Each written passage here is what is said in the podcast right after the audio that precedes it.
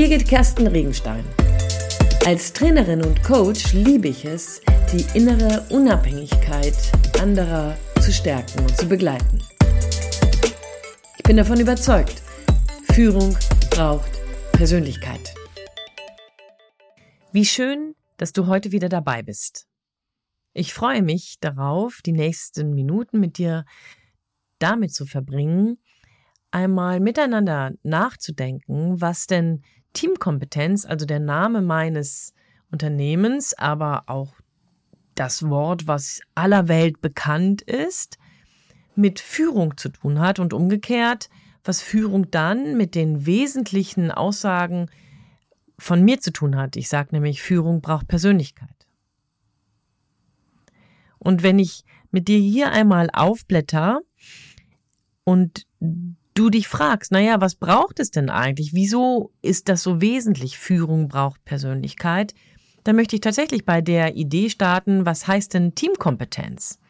Führung braucht Persönlichkeit und Teamkompetenz. Ein großer Bogen, wie es vielleicht erstmal scheint, aber eigentlich ist das sehr naheliegend, meines Erachtens nach. Wenn du mit deinem Team unterwegs bist und oder noch vorher vielleicht, wenn du mit Menschen darüber redest, ob du im Team arbeitest, ob du gerne im Team arbeitest oder nicht, dann gibt es Menschen, die von sich behaupten und das vielleicht sogar sind, dass sie besonders teamfähig sind, dass man gut mit ihnen zusammenarbeiten kann. Und es gibt Menschen, die nicht so teamfähig zu sein scheinen. Und das wird dann eben mit einem bestimmten Adjektiv, mit einer bestimmten Kompetenz verbunden. Wenn ich über Teamkompetenz nachdenke und wenn ich mir genauer anschaue, was das bedeuten muss, damit überhaupt Teamarbeit möglich ist, dann ist das für mich etwas mehr als die Fähigkeit, mit anderen zusammenzuarbeiten. Dann mündet das nämlich, und diesen Bogen möchte ich gerne mit dir gehen, irgendwann tatsächlich in der Aufforderung, Führung braucht Persönlichkeit. Du bist mit deinem Team unterwegs. Und du bist mit deinem Team deswegen unterwegs, weil du bestimmte Kompetenzen hast und weil deine Teamkollegen und Kolleginnen bestimmte Kompetenzen haben. Heißt, du kannst etwas, du bist wegen einer bestimmten Expertise, vielleicht aber auch wegen einer bestimmten Persönlichkeit ähm, mit eingestellt worden, rekrutiert worden. Und das machen sicherlich deine Rekrutierer aus der HR auch mit den Teamkollegen. Sie werden mit einer bestimmten Brille eingekauft, angeworben, eingestellt. Am Ende sitzt man da zusammen an einem Tisch oder an einem Open Space oder aber vielleicht in seinen eigenen Büros und muss irgendwelche Aufträge, Aufgaben, Projekte etc. gemeinsam wuppen. Und wenn es jetzt um die Frage nach der Teamkompetenz geht, dann ist Teamfähigkeit hier meines Erachtens nach zu kurz gegriffen. Es geht eben nicht nur darum, auf andere Rücksicht zu nehmen oder aber ähm, für die anderen auch mal zu Pass zu sein und irgendwie vielleicht einen teaminternen Servicegedanken zu haben oder irgendwie für die anderen manchmal mitzudenken oder was auch immer. Teamkompetenz bedeutet meines Erachtens nach, eine klare Vorstellung von dem zu haben, was du selber kannst. Ja, jetzt sagst du, naja, was ist denn daran so besonders? Nee, finde ich auch nicht. Ich finde auch nicht, es muss besonders sein, zu wissen, was man kann. Es muss nicht besonders sein, zu wissen, was du kannst und das dann auch zu sagen. Aber ich mache die Erfahrung, dass die meisten Menschen weder das eine sagen können, nämlich ich weiß, was ich kann, noch haben sie für sich wirklich durchdekliniert, was sie nicht können. Meistens laufen wir doch mit der Idee herum, dass das, was wir nicht können, müssen wir uns irgendwann aufpimpen, müssen wir ganz schnell nachholen, müssen wir nachlegen, müssen wir neu entwickeln, weiterentwickeln etc. Und es gibt da sicherlich so ein Graufeld, wo ich total d'accord bin. Ich glaube auch, ja, viele Dinge, die wir noch nicht können, kann man nachlegen und muss man vielleicht verstärken oder neu lernen. Wenn ich für eine längere Zeit ins Ausland möchte und meinetwegen nach Afrika ziehen will, dann muss ich auch Kiswahili irgendwann sprechen. Finde ich auf jeden Fall. Aber hier streiten sich vielleicht auch schon die Geister, weil manche das gar nicht so wesentlich finden und diese Kompetenz dann vielleicht auch gar nicht mehr drauflegen würden. Mein Englisch wäre fein genug, also könnte man ja auch so sich irgendwie zu verständigen suchen. Dieser kleine Ausflug nach Afrika deswegen, um deutlich zu machen, na ja, offensichtlich ist das wohl eine sehr subjektive und interessanterweise vielleicht sogar eine sehr wertorientierte Entscheidung, ob ich weitere Kompetenzen in mein Portfolio mit aufnehmen sollte, muss, könnte oder nicht brauche. Also die eigentliche Frage an dich und an mich ist, wenn wir über Teamkompetenz mit dem Blick auf dich nachdenken, weißt du, was du kannst? Weißt du, was du wirklich gut kannst und weißt du, was du eher so mittel kannst? Und machst du daraus ein Geheimnis oder dürfen das auch andere wissen? Naja, und dann die nächste Frage, weißt du, was du nicht kannst? Also so wirklich nicht kann.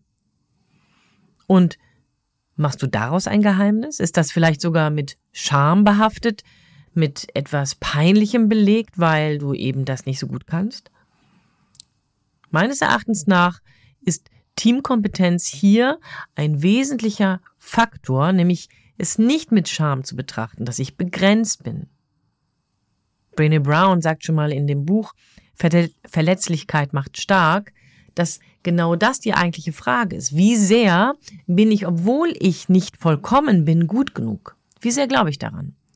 Und gut genug bin ich deswegen, weil ich weiß, dass ich, trotzdem ich zum Beispiel kein Kisueli kann, mega gut in Spanisch bin.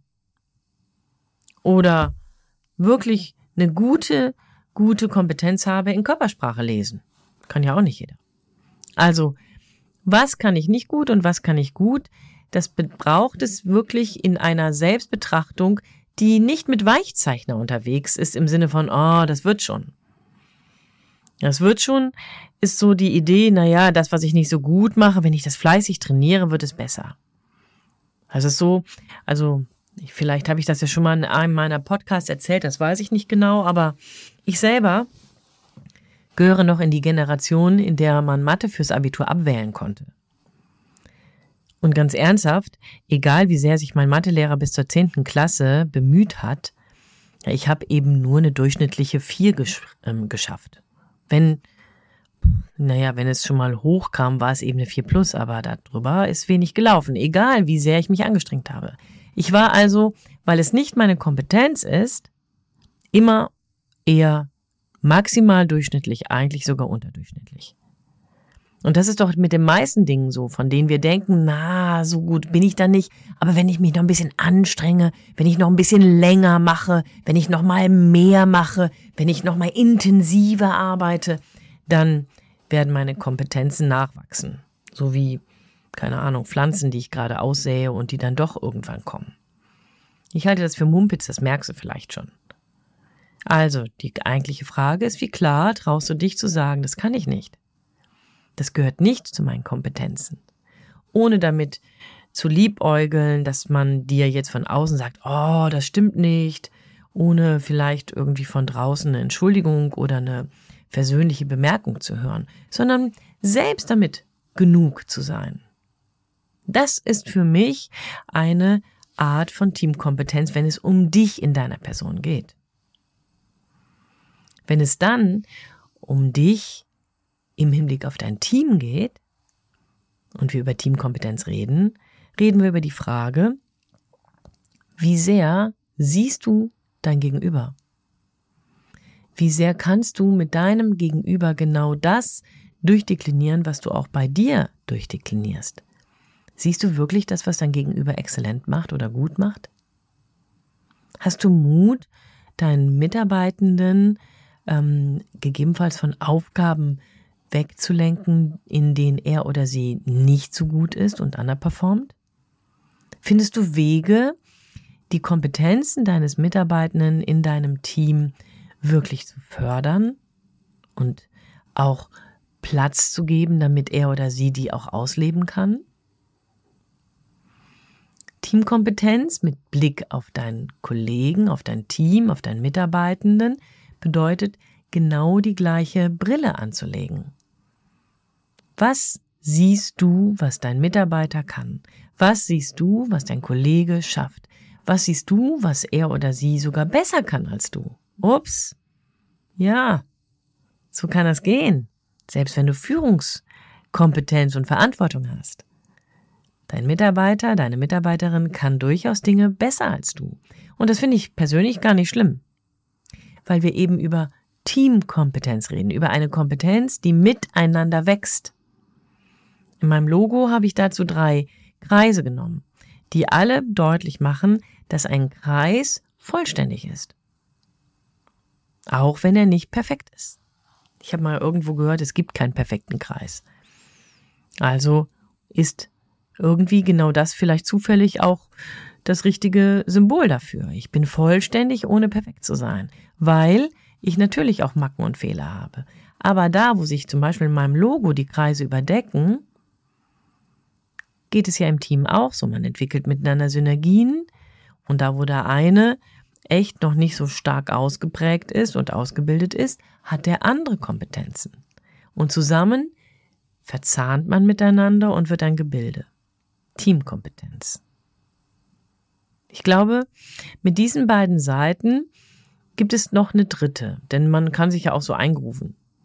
Und für mich gehört in die dritte auch die Frage, wie sehr bin ich offen dafür, dass noch was dazukommen kann, ohne das, was bereits da ist, gefährden zu müssen.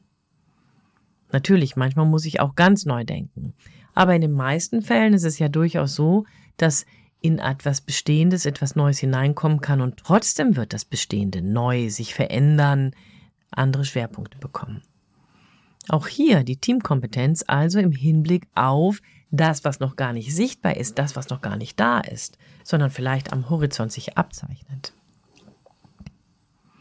Ich persönlich glaube, dass diese Kompetenz auch hier das Neue bewillkommen zu können, in die Teamkompetenz ähm, mit hineingehört und wenn ich dich jetzt hier als Führungskraft, als Zuhörer habe, dann macht es Sinn, darüber nachzudenken, naja, wie gelingt dir das denn?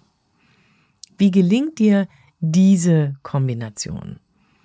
In meinen Trainings und meinen Coachings kenne ich viele Menschen, die das gerne machen wollen, aber eigentlich häufig am Daily Business scheitern, weil es zu viel ist, weil die Aufgaben zu schnell sind, weil die Mitarbeiter zu zahlreich sind, weil manchmal deren Anfragen zu komisch sind, was auch immer.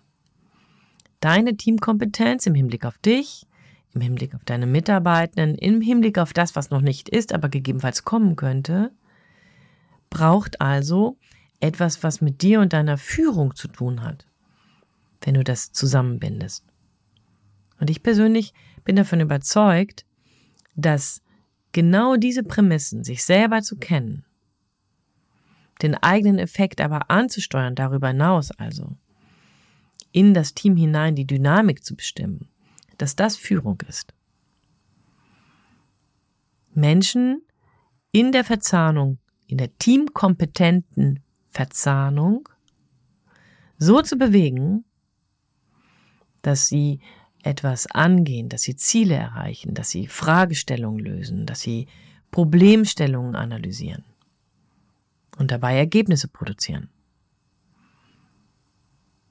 Ich glaube, es wird deutlich, dass das vielleicht gar nicht so eine fachliche Frage ist oder die Frage nach operativer Kompetenz, sondern in diesem Fall Teamkompetenz mündet also in deiner Führungskompetenz. Und die wiederum führt dann wirklich in den Lied, wirklich in die Bewegung, wenn du mit dem, was du sagst und mit dem, was du tust, übereinstimmst. Also integer bist. Integrität lebst. Denn dann weißt du, was du weißt und du weißt, was du nicht weißt. Also was du kannst und was du nicht kannst. Wenn du integer bist, kannst du genau das platzieren. Genau das. Hey, ich weiß, wer ich bin und ich weiß, wer du bist und ganz ehrlich gesagt, an vielen Stellen brauche ich dich, lieber Mitarbeiter, liebe Mitarbeiterin. Wir sind also von der Teamkompetenz über die Führung zur Integrität gekommen und dann wieder zurück in die Teamkompetenz. Und für mich gehört das zusammen. Für mich ist das überhaupt nicht voneinander denkbar, dass man das trennen kann. Deine Kompetenz, dein Team zu führen, liegt, steht und fällt mit deiner Kompetenz zu führen, mit deiner Haltung integer zu sein und ist in der Summe immer die Frage nach deiner Teamkompetenz. Ich bin gespannt, was du dazu sagst. Ich freue mich auf den Austausch mit dir und ganz ehrlich, gerne kannst du in meinem Podcast nochmal über die Integrität mehr hören. Du kannst sicher ganz, ganz viel zu Fragestellungen hören. Wie geht man mit Teamdynamiken um? Da findest du auch auf meinem Blog so etwas.